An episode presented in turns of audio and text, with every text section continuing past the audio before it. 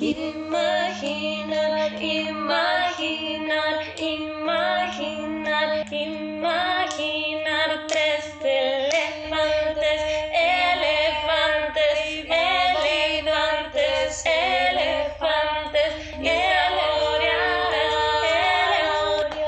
y saborear, imaginar tres elefantes.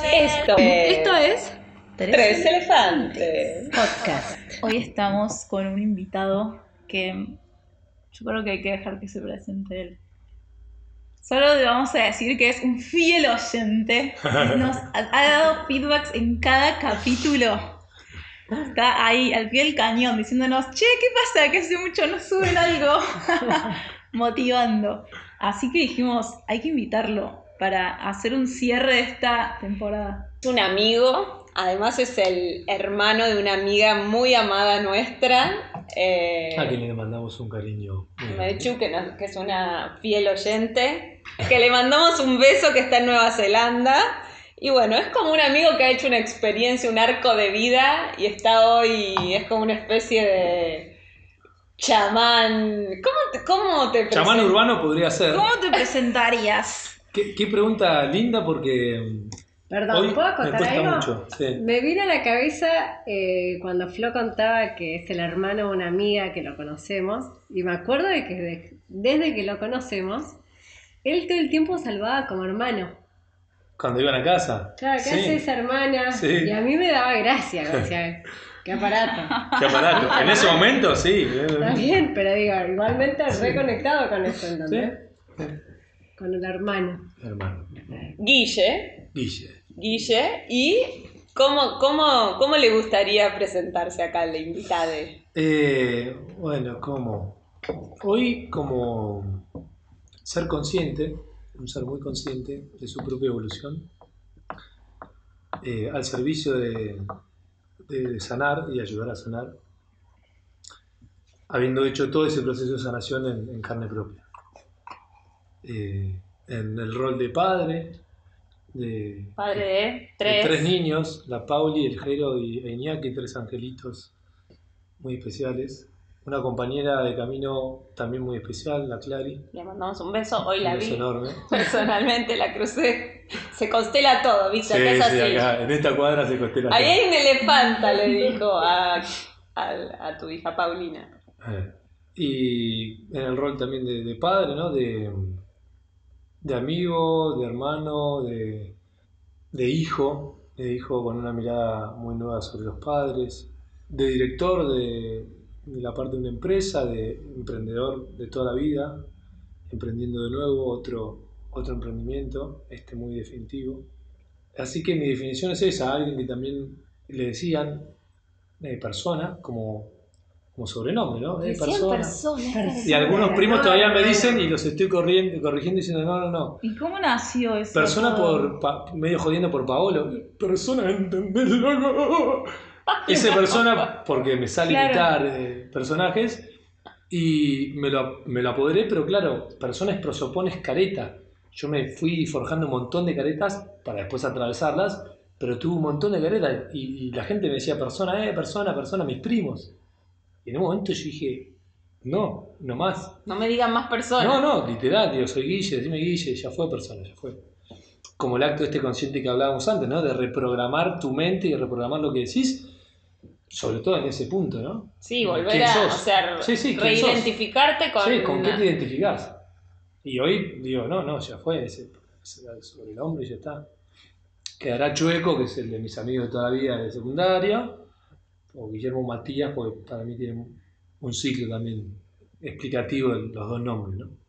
Pero te dicen, oye, Guillermo Matías. No, no, me decía el Bocha que nos, acompaña el Bocha desde otra frecuencia, desde otro. Justo lugar. que hoy, hoy vamos a hablar de Sí, la muerte, así que está bueno traer a alguien de Sí. otras frecuencias. Nos acompañan varias personas de, de otras frecuencias hoy, ¿no? Porque estamos con, con todos. Exactamente. Eh, él me decía mucho Guillermo Matías. Wow. Y me, me volvía a anclar esa energía de, wow, ¿por qué me pusieron esos dos nombres y todo lo que significa, ¿no? Sobre todo cuando los procesaste y sabes por qué y usás esa energía a tu favor. digamos. Qué bueno, yo tendría que hacer eso con mi nombre. Sí, eso estamos desde el primer episodio. Me encanta Lo porque escuché, este va a ser el último. Pero es un ciclo que cierra porque está la volviendo cola al del primero. primero. Pero bueno, es el último de un ciclo. Sí. Y para eso necesitábamos alguien que nos ayude a atravesar este portal del cuarto tema tabú que vamos a tocar, Así es. que es la muerte. Y estábamos, no- nos costó aproximarnos a todos los temas, pero la muerte fue el que más Eh, que más le, le-. Sí, sí. Cada uno hizo un viaje Le huíamos. o una actividad Igual. distinta el domingo. Teníamos que Que nos a grabar y es como, che, yo me voy de viaje. Bueno, juntamos Ah, el siguiente. muchas excusas de Me voy medio. yo de viaje, nos fuimos las tres Las de tres viaje. Y ya que volvimos de nuestros viajes y acá estamos. Pero Cada una sabrá por qué fue al lugar donde fue de viaje. Uh. Antes de enfrentar la muerte. Bueno, yo te voy a contar. Yo fui a Córdoba a, un, a ver un lugar donde me voy a mudar. Como de. Donde va a morir esta vida, esta rosa de Está cerrando Bellavista. el ciclo de Rosa de Bellavista. Es una muerte simbólica para vos. Sí, y fui ahí y volví como diciendo, sí, sí, yo me voy a mudar acá. Sí. Pero- ¿Vos, Florchi, Yo me fui en realidad dos viajes, porque me fui a un previaje a Pinamar sola con mis perros, donde no vi a nadie. Hice así como un detox, eh, cuerpo-mente. Y después me fui 10 días a un retiro, al retiro Vipassana. Es un retiro de silencio. ¿Cuántos días? 10. Wow. Eh, antes una semana Pinamar y después Ah, 10 días 10 días de Vipassana, no entendí la frase completa porque no sé de qué va. eh, meditación, nada, una experiencia muy hermosa.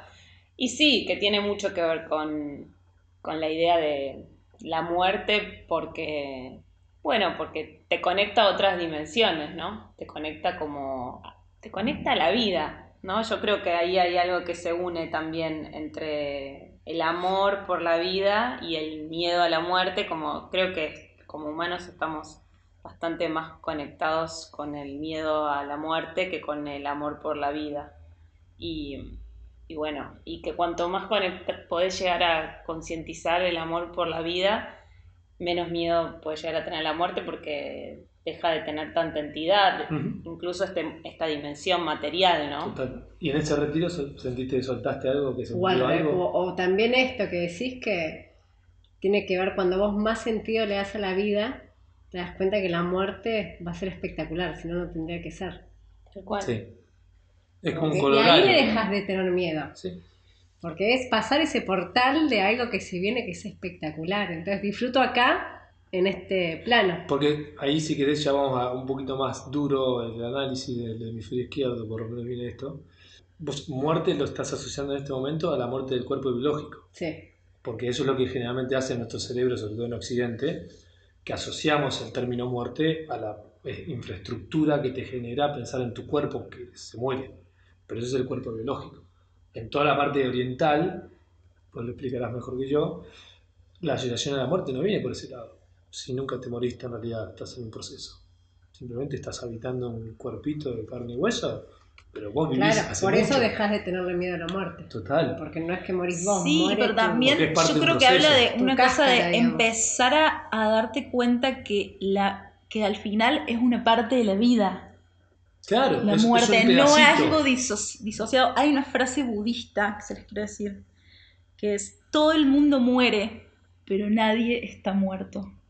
Porque no es un lugar donde te puedes permanecer, nadie se queda de estado. Claro. Hay algo, yo creo que de muerte, o sea, hablando de la muerte como más como decías antes, muere una forma de nosotros que es como el predominio de, de la mente como forma de vida Sí. y también eso se ve mucho, ¿no? Más, más allá de, del morir el cuerpo y obviamente que el alma va resurgiendo y tiene una historia mucho más larga que, que- que un cuerpo que es finito, aprender a desidentificarnos de los procesos mentales, por un lado es morir y por el otro na- lado es despertar y renacer, ¿no?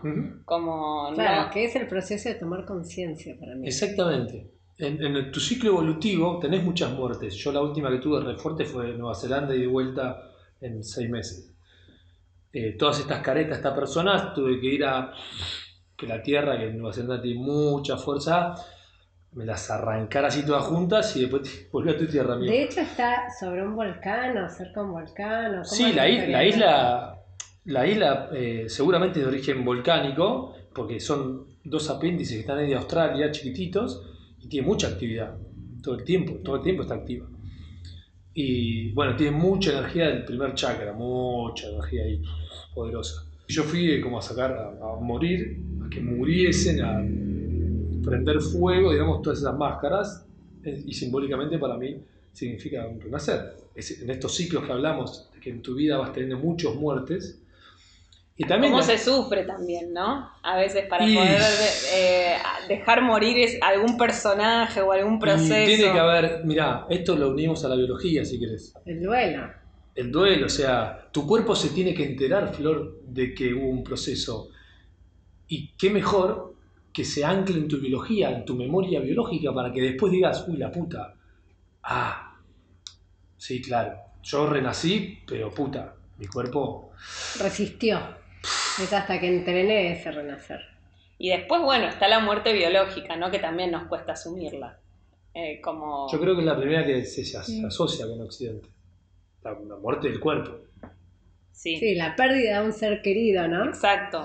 Sí, vamos a. Hay una historia de Buda también que, que dice una madre desesperada pierde a un hijo pequeño y dice, no, no me puede pasar esto, no me puede pasar esto, no me puede pasar esto, señor está muerto, está muerto, está muerto, no, no, no, yo voy a ver a Buda, yo voy a a ver a Buda, él me va a ayudar, él algo va a poder hacer, si él puede todo, él ilumina, va a verlo y le dice, necesito que hagas algo porque yo no puedo vivir sin mi hijo, es muy chiquito. Y entonces Buda ve que no está preparada para recibir la noticia, digamos, de lo que él tenía para decirle y le dice, está bien, yo lo voy a, lo voy a, voy a hacer algo por él y por vos, pero antes necesito que me traigas de una casa del pueblo, no de una ciudad más bien, eh, una semilla de sésamo eh, de alguna casa donde no haya eh, ningún muerto familiar. Entonces la señora va puerta por puerta, se recorre toda la ciudad buscando una semilla de sésamo. Semillas de sésamo consigue un montón, pero familias en las que no haya muertos, ninguna. Y vuelve sin lo que Buda le había pedido y obviamente la lección casi que ya la había aprendido. Claro. Eh, Tuvo que pasar por el proceso. tuvo que pasar por el proceso de darse cuenta, bueno, pero que es un poco lo que nos pasa, ¿no? La muerte está ahí, como acechando de alguna manera, y en algún momento te llega, porque es parte de la vida, te llega Sí.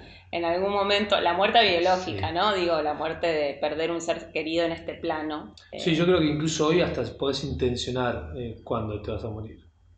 Podés como ponerle energía diciendo yo tengo en, en esta encarnación de mi cuerpo en este plano determinados propósitos. ¿sí? Entonces, si vos eh, podés empezar a asumir cuáles son esos propósitos de tu vida, tu misión de vida, tranquilamente podés decir, claro, a mí me falta todavía un montón para morir, porque yo recién conecto con mi propósito de vida.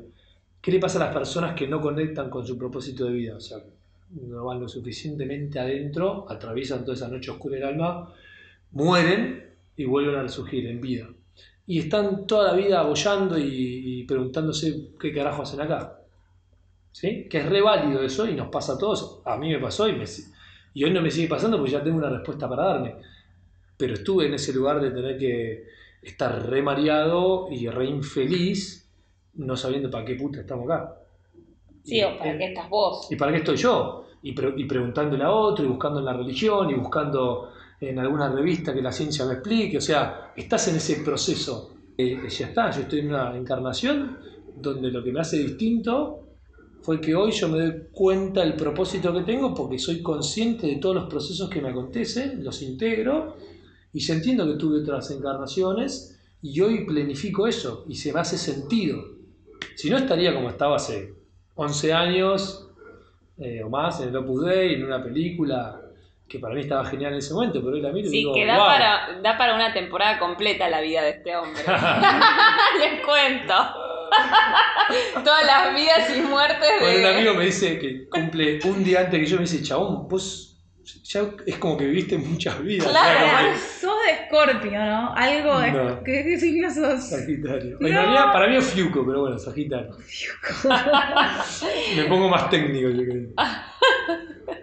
No tenés miedo a tu propia muerte. No, para nada. Claro, ya tuviste un montón de 120 tiro. renaceres. Yo hasta los Pero 120 pará, tiro. vos tenés, yo no tengo miedo a mi muerte. No, para nada, de la mía para nada, de, de la de los demás sí. Sí, la verdad es que más allá que entiendo y estoy súper conectada con la vida, sí, me- yo perdí a mi papá en particular y fue una negación y fue un proceso de una enfermedad y en ese momento estudié muchísimo, escribí una tesis que nunca presenté que se llamaba Morir de cáncer y, a- ahí investigué el proceso de morir, bueno, el acompañamiento del proceso de morir con la tanatología, nada, lo que es una enfermedad, el cuerpo, bueno, cómo trascender la muerte, como en la teoría todo, pero en la vida, en lo real, el duelo de perder a tu padre, con todo lo que eso significa, fue durísimo y era la negación, ¿viste? Era ver que el cuerpo biológico se iba, se desintegraba, que ya no iba a estar en este plano y, y negarlo,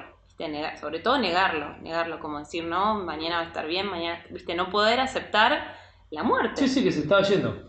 ¿Y eso lo Obviamente. pudiste soltar? Sí, claro, hoy sí, esto fue hace, hace varios años, hoy lo, lo recuerdo con muchísima felicidad y, y realmente estoy muy conectada con él, por eso confío en que, en que estamos conectados en otros planos, eh, de muchas maneras. Y sí, creo que el duelo se hace y Sí. se supera, ¿no? Sí. Creo en eso. Eh, pero también creo que, por lo menos acá en Occidente, estamos lejos, por ejemplo, de que teníamos un audio, no sé si lo trajimos, pero de una persona que nos Ah, contaba, sí. un chico que murió y le hicieron un gran festejo. Estamos muy lejos de poder festejar una muerte, ¿no? No, no. ¿No Eh, estamos lejos? No, yo me pasó ahora, lo del bocha, esto que, lo- que me decía Guillermo Matías. Murió de cáncer y fue un proceso de seis meses, cuatro Sí, re un intenso. re- Y, y fue una fiesta. Una fiesta. Fue una fiesta espiritual del calibre vikingo, o sea, Pero bueno, hermosa. ellos son todos muy espirituales. totalmente. Y yo creo que se fueron preparando. Es muy linda nuestra mónada como familia, que es la agrupación de familia que vienen los almas conectadas. La nuestra es muy especial porque tiene una energía muy preparada para ayudar a sanar tías con eh, constelaciones familiares, eh, terapeutas de Rakidam, eh, biodecodificación, humano puente, o sea, y no son algo, son, somos como siete, ocho, ¿entendés? Es toda una red grande, 10 seremos, y somos todos familia. Claro. Entonces yo creo que se preparó esa energía para concretamente con el bocha mostrar una maduración que la muerte se puede abrazar de una manera tan linda y, Bueno. se- y- y puede ser tan precioso el acompañamiento este cuando te permitís desde ese lugar que es, es una fiesta. Claro, bueno, nosotras, a ver, si bien cantamos un intento, por decirlo de alguna manera, pero estuvimos, la- honestamente estuvimos lejos de no vivirlo con dolor, ¿no? Con dolor. Creo que, hay, que, en, que en otras culturas, realmente, honestamente, más como un pasaje. Exactamente. eh, honestamente se puede vivir sin dolor, ¿no? Bueno, tenemos un audio de una amiga oyente. Nada, nos mandó un testimonio de, de una despedida alegre que tuvo hace un tiempo y la vamos a compartir. ¿Quieren escucharla? Por supuesto. Buenas, tres elefantes.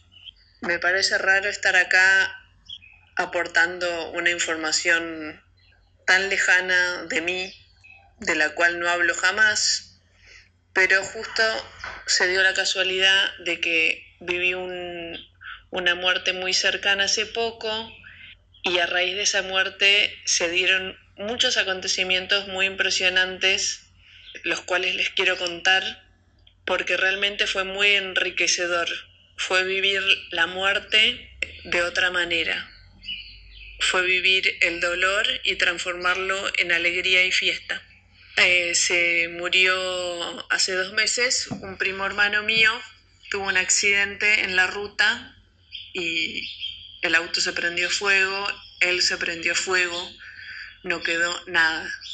Él era un hermano mellizo, o sea que quedó su hermano mellizo en esta tierra y él no. Bueno, y a raíz de su muerte eh, se dieron muchos acontecimientos muy espectaculares. Se hizo una fiesta en el lugar que a él más le gustaba, que era una laguna en el medio del campo, una fiesta que tenía como requisitos, había que ir de a caballo, vestidos con un poncho y una boina, todas las cosas que a él le gustaban. Justo era una persona muy sociable, que todo el mundo quería, eh, vivía viajando, era un, un alma libre. Entonces, de esa manera lo quisieron despedir. Entonces hizo esta fiesta, que fue como una especie de procesión, 200 personas a caballo, con su poncho, con su boina, miles de amigos, miles de amigos de todos lados. Se hizo un mojón donde todas las personas iban y ofrendaban algo. Fueron muchas horas de fiesta, mucho vino tinto, y era fiesta, era festejo, no era tristeza, era alegría. Con todo este suceso se hizo una peliculita, un corto de 20 minutos y yo creo que justo quedó como una leyenda. Y yo creo que todo fue arengado por su alma. Y quedó, quedó como justo como una leyenda, justo el rey pescador fue una cosa zarpada y que nos hizo reflexionar a todos de cómo él vivía la vida plenamente, sin, sin prejuicios, sin, él era una persona libre. Rosa, perdón, me dijiste tres minutos y voy como cuatro y medio, pero es que estaría hablando un rato largo del tema porque como que me surgen cosas y me parece lindo poder contarlas. Muy bueno. ¿Quién, quién nos habla? ¿De dónde Bueno. es, perdón? Gracias Lolo, ella es Margarita, una amiga que vive en General Belgrano, acá a 200 kilómetros de mi capital. Fue. Wow. Pero yo vi imágenes de ese, de esa despedida y fue muy lindo, sí. Es como. Y es raro, ¿no? Enterarse de. Como que. A mí me encantó enterarme de que qué bueno que estamos pudiendo empezar a, a despedir, a que sea una fiesta. Yo creo que tiene que ver con lo que decía Lolo. Era un alma libre. Mm, Es obvio que todo a su alrededor va a, ver- va Sí. a ser alegre. claro, O sea, me dio por eso, me dio que me, me imaginé que era una persona joven, sí. como que, como, yo siempre con los ejemplos de los animales, pero dicen muchas veces que el perro muere antes porque el perro, digamos, todo lo, lo lindo que tiene fue lo que aprendió en 11 años o en 20 años y el humano vive cuatro veces más, ¿no? Eh, pero qué lindo esto. Bueno, el, el que sea una leyenda, un santo para la Iglesia Católica, es, es, un, es un legendario como este, como justo el pescador. Es la misma, para, la- para tu inconsciente es lo mismo, un santo, por la religión que sea, o un- una leyenda como este. Es lo mismo. Eh, y es precioso que la gente hoy conecte y lo pueda expresar así. Claro. Porque Claro, es, el tipo dejó que la gente vaya a recorrer, a recorrer lugares hermosos y que Claro. lo viva con alegría. O sea, es un montón. es un montón. Y quizás, no sé cuánto duraron los viajes al Antioquia, quizás fueron una semana que 200 personas, 300 personas dejó su actividad diaria y se embarcó Claro. en este viaje una semana con un montón de gente. Sí, es una expresión de libertad, como diciendo, amigo, ¿qué te ata? ¿Qué tenés que, ¿A qué oficina tenés Claro. que ir? Si esto es la vida. Tal cual, es como que la muerte te pone muchas veces en ese, en esa perspectiva, ¿no? De que, "Eh, chabón, se acaba, se acaba, ¿qué estoy haciendo? Ah, ¿Dónde estás poniendo tu tiempo? ¿Dónde Sí. estás poniendo tu, tu atención? No, y aparte que el evento despedida quede como un evento, por lo que contaban, como que yo me lo imaginaba como un evento que te queda grabado como en la memoria como un día espectacular. Total. Que en general en todo lo que es el velorio, el entierro, o sea, objetivar esas situaciones eh, es todo lo contrario, Todo lo ¿no? contrario. Es como... Bueno, yo que pasé por la muerte de mamá, tengo, primero no le hicimos velorio. Y eso para mí fue espectacular. Y algo que quería acotar antes, para seguir contando esta anécdota.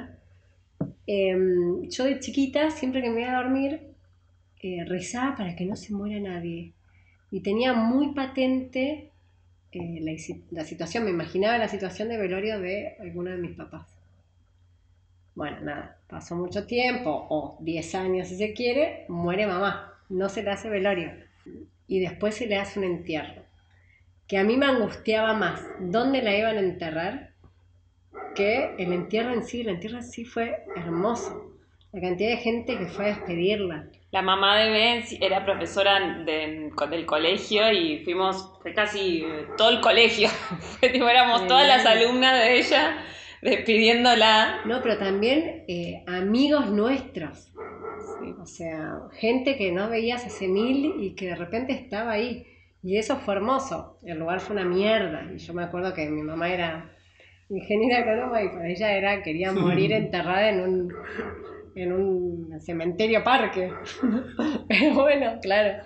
De mi papá con la cabeza de la y qué sé yo, que dijo, no, hay que entrar con creo que 5 mil dólares, porque también todo eso es un negocio. Sí, claro, entras No, en una cementerio. película que vos decís, hoy qué fácil es El negocio de la muerte. el negocio de la negocio de la muerte. Y eso es otro, otro capítulo. Decís, amigo, si antes las culturas honraban lo- a los vikingos, lo metían arriba de una Sí. balsa, lo prendían fuego y que se lo lleve al Valhalla todo el espíritu, el viento. ¿Qué vamos a estar pagando un lugar para qué? Por Dios. O sea, eso hay que desactivarlo, pero claramente venimos de hace 150.000 años de esa estructura, porque es honrar a una persona. Y yo celebro de nuevo también lo del Bocha, eh, porque lo cremaron y, y se tiraron las cenizas en el campo donde él amaba estar, y ahí en el arroyo, en la China, eh, Claro, arroyo, como que no se necesita tanto, No lo, importante es el ritual. el ritual. Porque estamos Sí, también perdiendo los rituales y los ritos de pasaje estructuran la vida. Totalmente. Auspicia este capítulo. El ladrito de mora. Es que él o ella, porque es mujer, ve espíritus. ¿No les pasa? Yo siempre que escucho ladrar a mis perros digo, están viendo veo espíritus. Los Uy, perros sí, son re perceptivos. Sí. Sí, total. que mis sobrinos se iban a una parte de la casa anterior donde vivió mi mamá y hablaban solos en el living con mis hermanas. Están como mamá. Y le pedíamos a nuestra mamá antes de que se muera que venga y que, que se aparezca. Le por favor, vos si te morís, aparecé. Pero no nos asustes. No nos asustes, sí, sí, aparece suave. Suave. Eh, bueno, esto de que tenerlo presente, ahora que estuvimos en la comunidad Wichí, de mi cuñado, el Juan, ellos a la noche ponen las sillas apoyadas contra la mesa. ¿Por qué? Porque el espíritu, espíritus. porque el espíritu es parte de la vida. Y si estás acá o allá no calienta. Pero bueno, por las dudas, en esta casa, salvo que me digas quién sos, no te sentás. Entonces ponen la sillita Ey, apoyada. me gusta. ¿Entendés? Y yo cuando me contó eso dije, puta, claro, o sea, qué lógico que, que- que- qué lógica que tiene. Y lo hacen las civilizaciones ancestrales que vienen bajando de los incas a toda Latinoamérica. Y claro que sí, es otro nivel de frecuencia, es otro plano, pero pueden venir a este plano. Entonces, bueno, si no sé quién es, yo por la duda arrismo O la yo cuando estoy en ese plano te veo. Obvio que ves, porque y no necesitas el cuerpo. Total. No necesitas el cuerpo. Hablando de rituales. Vos decías que estábamos perdiendo los rituales. Yo creo que ahora igual se está volviendo a, a esto, Sí. ¿no? A hacer rituales. Eh, entiendo que estamos muy lejos, pero creo que, o por lo menos yo me conecto mucho más con gente que hace, Hace por ejemplo, ritual, sí. eh, el, el entierro de tu papá que toquen la guitarra, a mí me pareció hermoso, me pareció mucho más lejos, vos porque lo viste desde adentro y hablas desde un dolor que yo creo que el dolor va a ser natural y va a sanar más rápido, no es que no va a existir. Sí, Sí, Porque yo tengo un siempre- recuerdo feliz también de ese momento. Pero yo- me alegra claro. que hayamos podido cantar, como que digo, Claro. bueno, menos mal, menos fue mal. Espectacular. Eh, Es que sabes que es re absurdo no cantar en una, en una muerte porque la- el lenguaje del alma es el canto.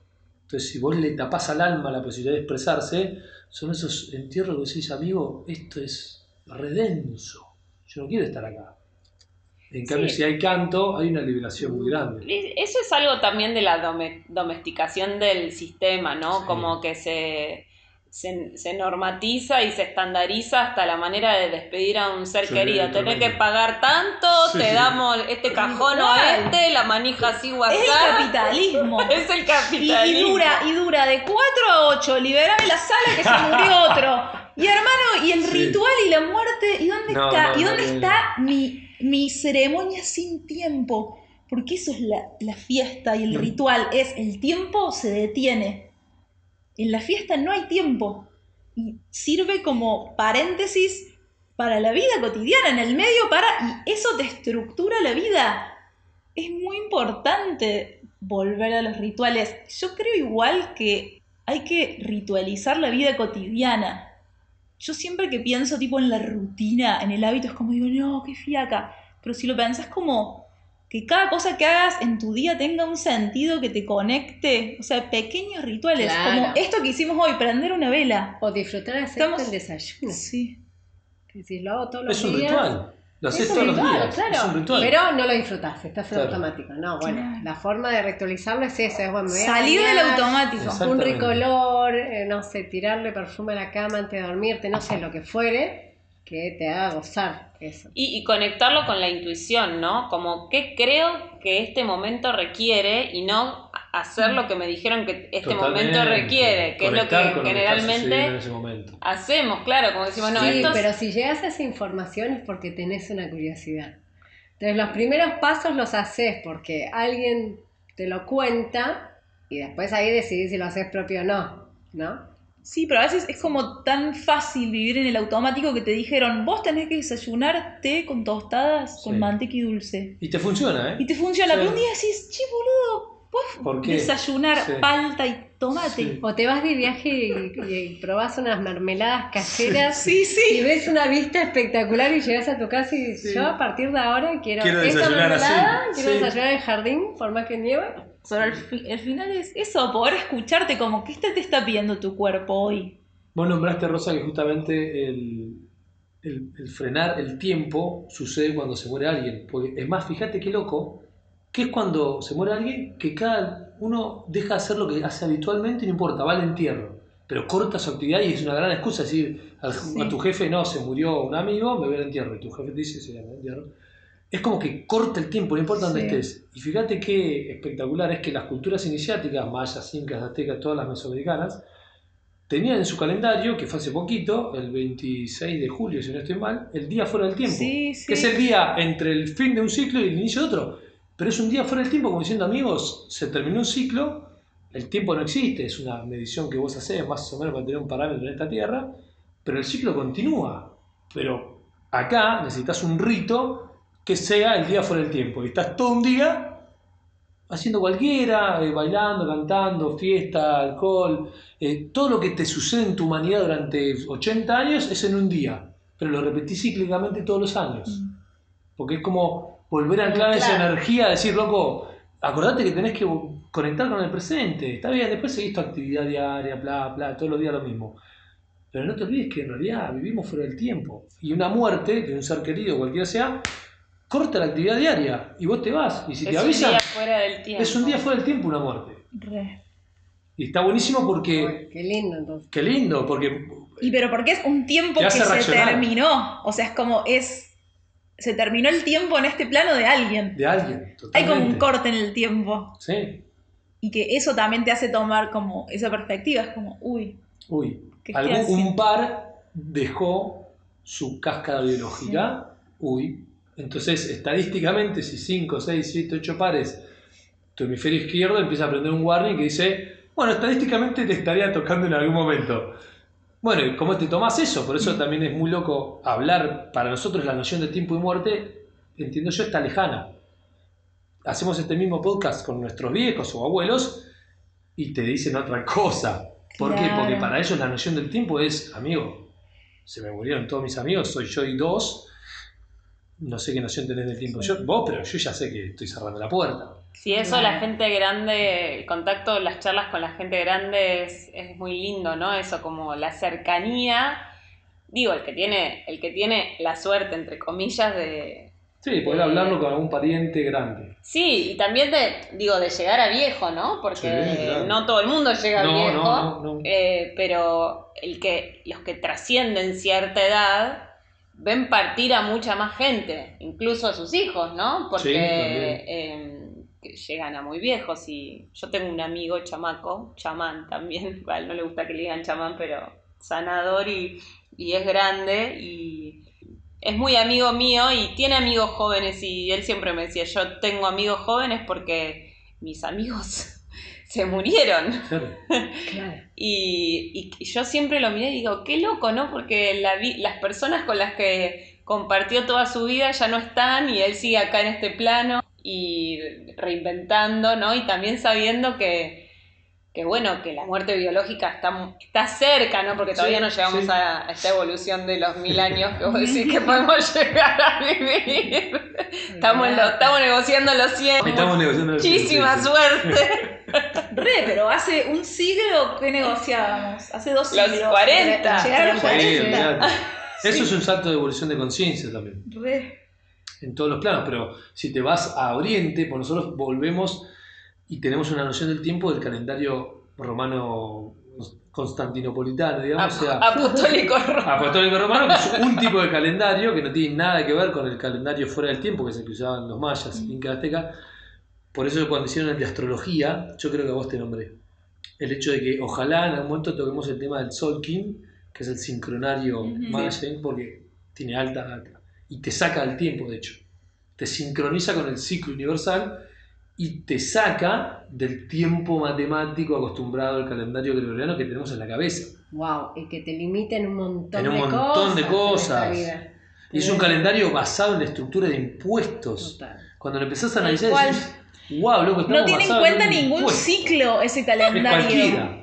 Es Claro. cualquiera. Claro, no está, no, no está guiado por ningún ciclo, no está No. guiado ni por el ciclo de la No, luna, no, ni por el del sol. no- es un capricho ninguno. de un par de emperadores. Es como, Mirá. está guiado por la productividad. Es vos tenés que producir los 365 días del año. Sí. A ver, está toda una De matemática. 8 a 9 celeste. cuando le pusieron el reloj. En este mundo capitalista se muere cuando no puedes cumplir una jornada laboral. Cuando no- Yo ya estoy muerta técnicamente porque Técnicamente para el sistema. Pero bueno, hoy mucha gente se permite, y creo que la pa- pandemia y el COVID ayudaron a esto, a que mucha gente se corrió de su lugar habitual de trabajo, de su rutina, de su ciclo temporal, y hoy hay gente que dice, yo ni pedo vuelvo a la oficina a laburar como antes, como diciendo, descubrí que hay otra forma de tener una actividad, Claro. de trabajar, y bueno, eso también te corrió de tu mente tiempo, espacio, y Sí, pero Yo creo que eso fue necesario para toda Sí. esta humanidad, por eso le tocó a todos. Pero por otro lado, yo creo que hubo, hubo un contacto Muy cercano con la muerte. Sí, y con la paranoia, la Todo, muerte y el miedo y como todo. eso. Y, también muy- cuando vos no resistís eso es cuando te toca irte. Totalmente, es así. ¿Entendés? Tu cuerpo no está preparado para un ya salto está. tan grande, es un salto cuántico tan grande de salto de frecuencia, que la Tierra lo hizo, que tu cuerpito, porque nosotros somos como células arriba de la Tierra, esa célula se tiene que morir porque no puede dar el salto, no, no está capacitada biológicamente. Y lo más normal es que te vayas. No, o capaz para dar ese salto tiene que morir. Sí, Para también. hacer en ese otro. Sí. Sí. Sí. En otro cuerpo. En otro Sí. cuerpo, en otra experiencia, en otro multiverso, como lo quieras llamar. ¿Les pasó alguna vez de, de encontrarse con alguna persona en esta vida que. Persona. Un prosopón. que, que creyeron que ya la conocieron en otro cuerpo? Ah, sí. Eh, bueno, yo ahora sí, soy muy consciente de las personas que. Sí. O sea, no te podría definir en qué, pero sí te conozco. Te conozco, yo ya estuve con vos Yo en alguna otra vida. Sí, exacto, sí. me pasa con gente de ver en el colectivo y no hablar, que digo, a esta persona yo la conozco, y me pasa también con gente que me cruzo en la vida cotidiana Sí. y digo, ya vos ya te conozco, no la olvidé. Sí, hablas el mismo lenguaje, por más que hablaste Sí. media hora y ya te das cuenta que ya está.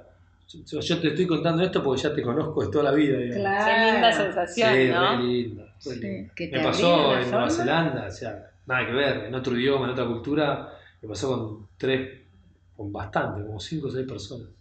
Forge. Qué lindo. ¿A vos bueno, te pasó, Flo? Sí, sí, me pasó. Me pasó con gente no tan conocida y también con algunos vínculos. Eh, sí, sí.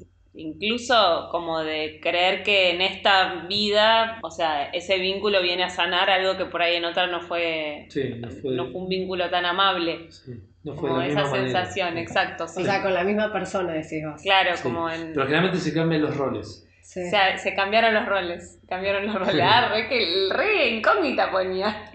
Cuenta. ¿Por qué pone tanta incógnita, señora?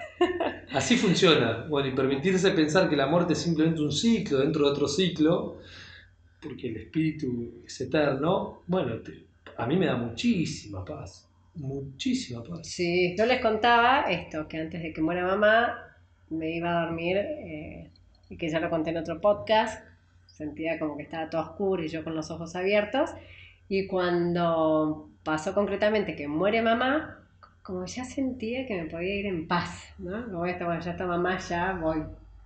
Es muy loco eso. Y empecé a, a- a vivenciar como la muerte, nada, algo lindo. Como diciendo, bueno, está bueno que te pase, y si te pasa, no pasa nada.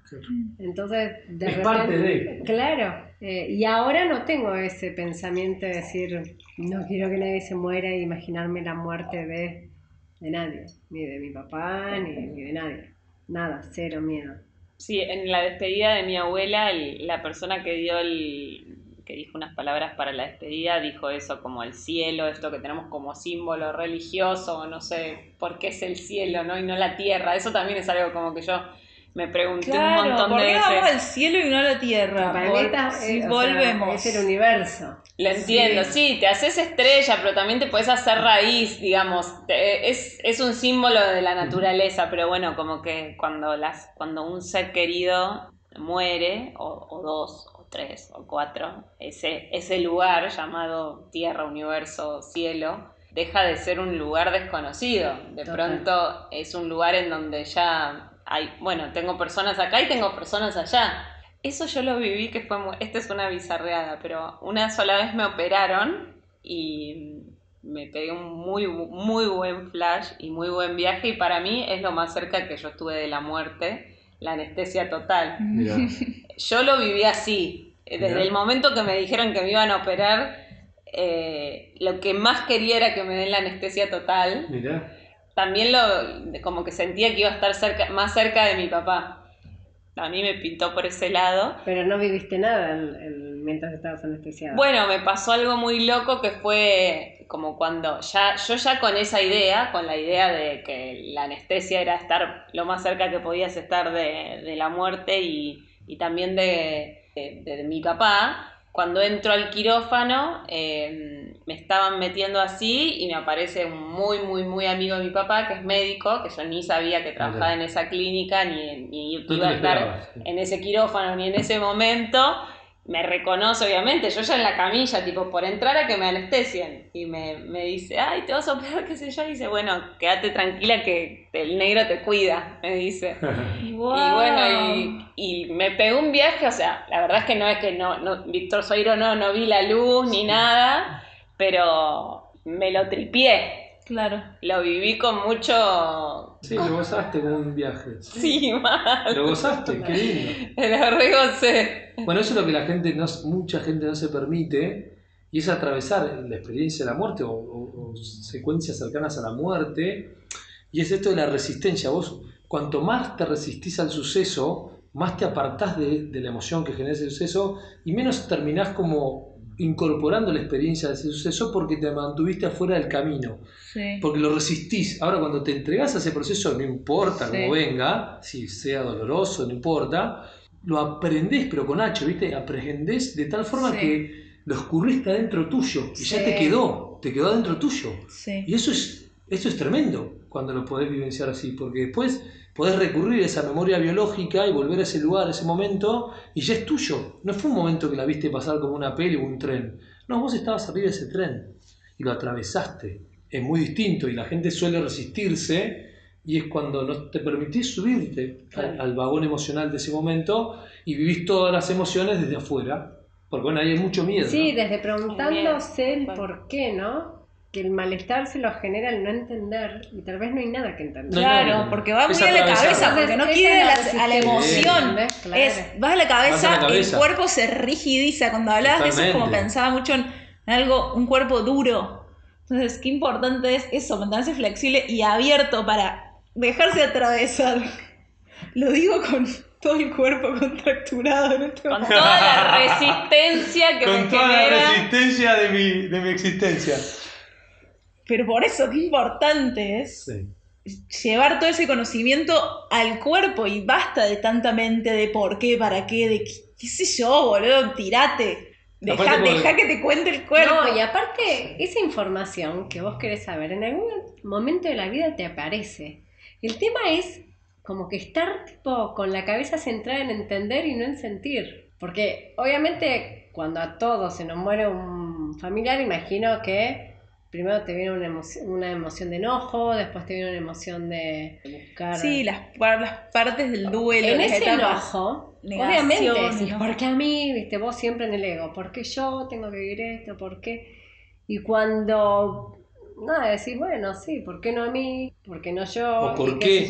¿O por qué me pasa? O sea, ¿qué sentido le doy yo? ¿Para qué? ¿Para qué? Y ahí, y ahí sabes con qué lo conecto, con Cryon, ¿usted lo conoce a Cryon? Sí. Que es- ok, tiene un libro que se llama El Volver a Casa o El Camino de Regreso a Casa, que es Michael del Propósito Puro, que es la historia novelada de toda una data preciosa sobre justamente para, para qué estás con las personas con las que estás, para qué naciste en la familia en la que naciste, o sea, todo tiene un propósito que ya lo, lo recontra seteaste antes de bajar acá a esta 3D, y bueno, lo lindo es ir descubriéndolo a medida que vivís.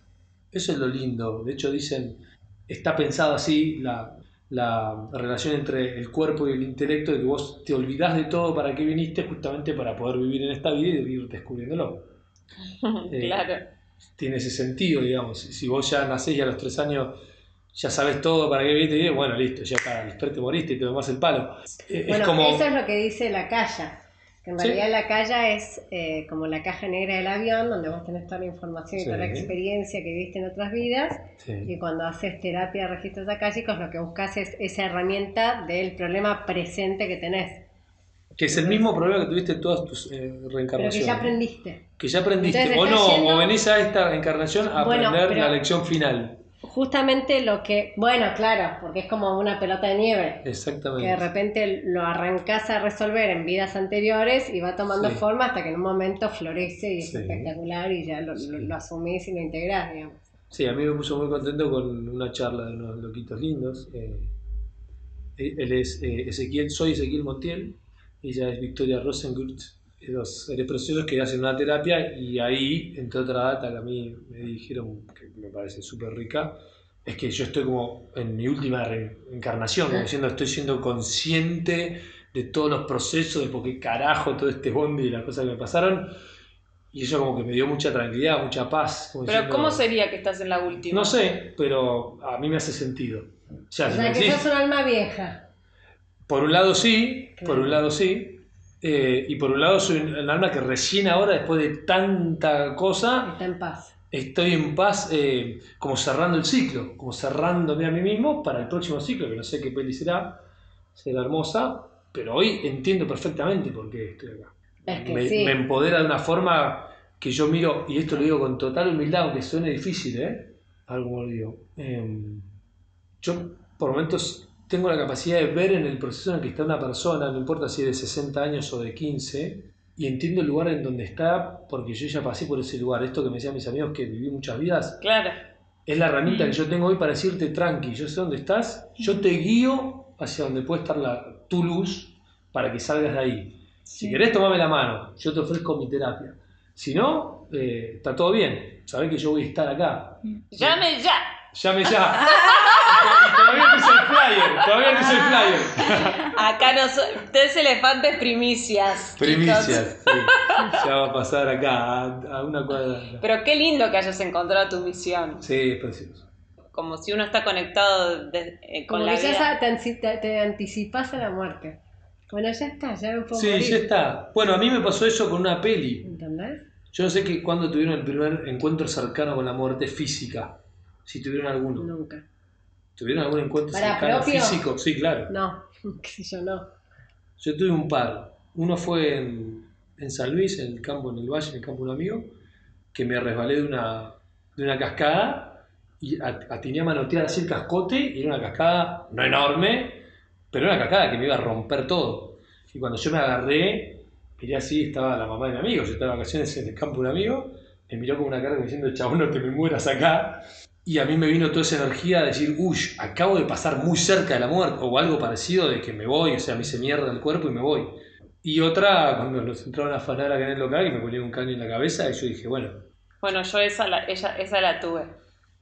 No sé si en el momento... Lo viviste así. Sí, yo creo que sí, por eso fue un miedo tan grande. Yo creo que no había experimentado un miedo tan grande hasta que hasta ese momento. O sea, el contacto con el miedo, la caída de Plutón, como le dice mi hermana, eh, fue ahí, fue ahí. Me pegaron, obviamente. Sí, en el momento no sabes si te pueden llegar a matar, pero no, no, sí. pero estás ahí, estás como caminando en la cuerda floja entre la muerte y la vida, y no depende de vos. Porque otra cosa es que dependa de vos, y Ah. también es otra de las experiencias que me tocó en Nueva Zelanda de definir si me suicidaba o no.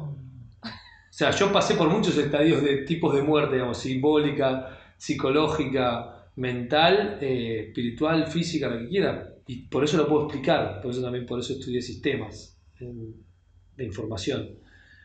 Porque entiendo los sistemas y uno de los sistemas es este. Y yo pasé por ese tipo de muerte, la muerte del suicidio.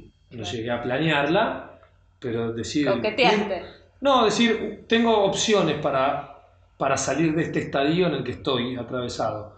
Una opción es hacer lo que hace todo el mundo, seguir peleándola, ¿eh? y otra opción es, se acabó el mambo, digamos. Bueno, el o sea, suicidio dicen que es eh, la alternativa cuando no, no tenés opción. Cuando crees que no tenés opción. cuando crees, Cuando crees, opción tenés siempre. cuando- siempre tenés opción. Entonces yo ahí dije, y bueno, ¿por qué sí, por qué no? Y ahí por suerte me monté en el guerrero que soy, de simbología, por lo menos en el King Maya, eh, Y es que a veces simplemente decir, no, sentís que no no, puedo ser tan cagón. más. Sí, sí, es, y es una opción, ¿eh? Y yo entiendo perfectamente a la persona que elige suicidarse porque es una opción. Sí. Ahora, tenés un momento de lucidez para decir, ¿lo elijo o no? Y a mí me daba cagón. Me daba, gracias a mis hijos y a pensar, ¿qué, qué ejemplo le da a mis hijos? Sí, la vida está llena de dificultades. Y en algún momento quizás pensás en pegarte un corchazo porque no sabes cómo salir. Pero siempre hay una luz y siempre hay una posibilidad de, de salir. Y bueno, yo voy por esa. No sé cómo va a ser, porque la vía ultra negra, pero yo sé, yo agarraba eso, me agarraba la vida. La típica frase es, te agarras a la vida, no importa con qué excusa, pero te agarras a la vida. Pero ni siquiera la vida biológica, porque viste cuando te metes abajo del agua y te tapas la nariz, es muy difícil suicidarte metiéndote la mano en la nariz y no respirando, porque en algún momento tu Sí, biología el- es más el rápida. instinto. El instinto es más rápido. Mm. Pero sí, en el caso mental, vos podés optar y decís, me aferro a la muerte y cuando es, bueno, sí.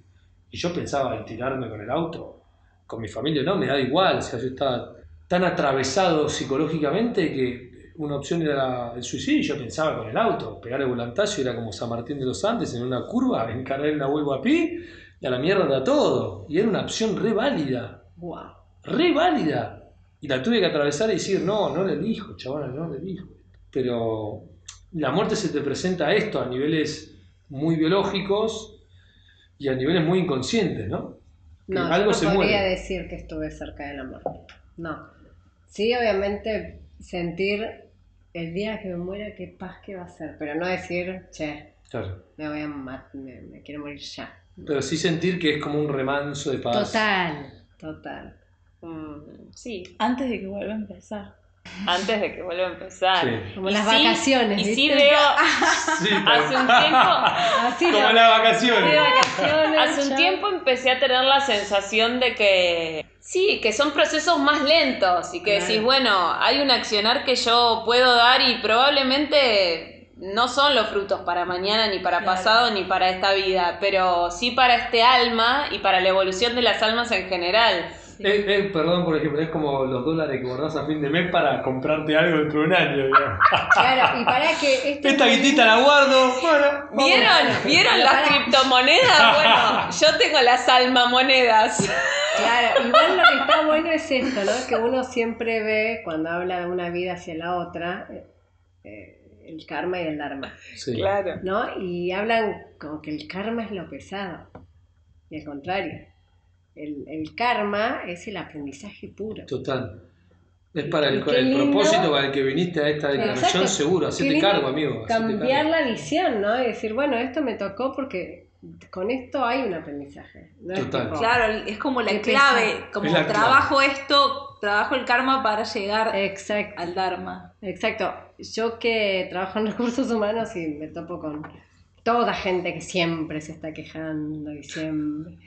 Y yo lo veo y me río, porque en definitiva es bueno, si esto, que para mí el trabajo tiene que ser lo más fácil de la vida, porque tenés un manual que te dice lo que tenés que hacer, básico, o sea, eh, ya está, es lo más sencillo. Entonces, cuando viene cada uno con su problemática, yo digo, uy, qué estrés, hermano. Bueno, ¿verdad? Como liberar, es un trabajo. Sí, Claro, y, como y algo me hiciste conectar es eh, una forma de muerte, es dejar términos de connotación negativa. Si vos vas a la etimología de tripalium, trabajo tripalium, tripalium es, el- es la cruz, ¿sí? donde simbólicamente para nuestra cabeza está metido la muerte en el sentido más dramático y doloroso. Sí. Por eso si vos usas la palabra trabajo, siempre estás asociando tu energía a algo, el esfuerzo y lo denso. Ahora, cuando empezás a cambiar, yo lo empecé a cambiar hace poco. ¿eh? No, actividad. Porque es lo que te mantiene activo con, ac- con acción. Eh, vos decís, bueno, yo tengo una actividad y se lo empecé a decir a los chicos, ¿eh? yo tuve que desactivar en mi mente la palabra tripal y un trabajo porque tiene una connotación histórica que se viene usando con una simbología y carga una energía que se traduce de siglo en siglo. Y para salir de esa frecuencia, porque es una frecuencia, yo elegí decirle a mis hijos, yo tengo una actividad, chicos, y yo voy ahora a la oficina a divertirme. Sí, Entonces, es como cambiarle la vibración. Totalmente. Y- Es como el gasto y el ahorro. el Exactamente. ahorro O la inversión. Sí. No, y hay un camino de conciencia, que ese es más de la vida en vida, ¿no? Como de no vivir anestesiados, anestesiadas, no vivir muertos, ¿no? No vivir apagados, no, no vivir sin sentir, sin vibrar, ¿no? Porque Totalmente. hay como capas de, de sutileza en la experiencia de vida y muchas veces se nos pasa mm, periodos largos y estamos como en las capas burdas, ¿viste? Somos cartones. Bueno, acá hemos hablado de la vulnerabilidad, hemos hablado de, de muchas de estas cosas y cómo cuesta abrir, ¿no? Esas capas somos armaduras eh, y estar vivo es en, en parte estar despierto, ¿no? Me acuerdo siempre de Gaby, el profesor de yoga acá de Bellavista, que no sé si nos Gaby- escuchará, Gaby- Gaby Roldán, Roldán, que era de Gaby. que muchas veces cuando se quedaban dormidos en la clase decía, no, no meditamos para, para dormir, no hacemos yoga para dormir, dice, meditamos para despertar, ¿no? Para, para despertar en vida. Alta milanga la de Gaby, ¿eh? Vivir sí, por favor, la milanesa de poroto de soja. Bueno, con la milanesa nos despedimos. Y a mí me dio hambre. Y las milanesas te traen un poco a la vida. Son las 22, sí, ya me dio hambre. Bueno, vibren alto, nutranse. Amen la muerte. Hablen de la muerte. Hay que hablar. Hay, hay- el desafío es ese, a ver, a ver cómo la podemos empezar a festejar. Y- Honrémosla. Ustedes acá tanto tiran una peli, Coco es una re. Ay, re, qué hermosa. Ahí tenemos. Todos a ver Coco ya. Todos a. Bueno, y aquí vamos a estar terminando una primer temporada de. Muere la primera temporada. ah, no, queda viva, queda ahí latiendo. Bueno, será en una segunda temporada. Así es. Bueno, muchas gracias por estar acá. Gracias. Gracias, Gracias, Guille. Gracias de corazón. Un placer. Bueno. And everybody's gonna die. Everybody try to have a, a good time. I think you know the reason why. I saw a blind man standing on the corner yesterday, baby. He couldn't hardly tie his shoes. But he had a harmonica and a guitar strapped around his neck. And he sure could, he sure could play the blues. Uh, oh yeah, everybody's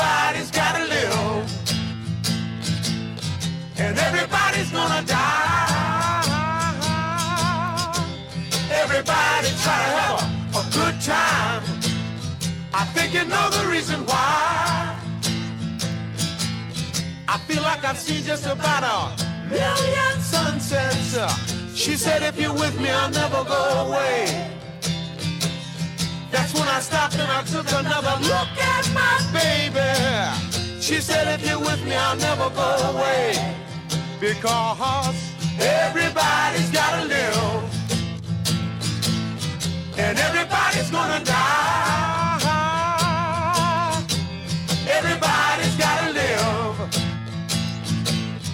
before you know the reason why. I had a dream the other night, baby. I dreamt that I was all alone. But when I woke up, I took a look around myself. And I was surrounded by 50 million strong. Oh, yeah. Everybody's got to live. And everybody's going to die.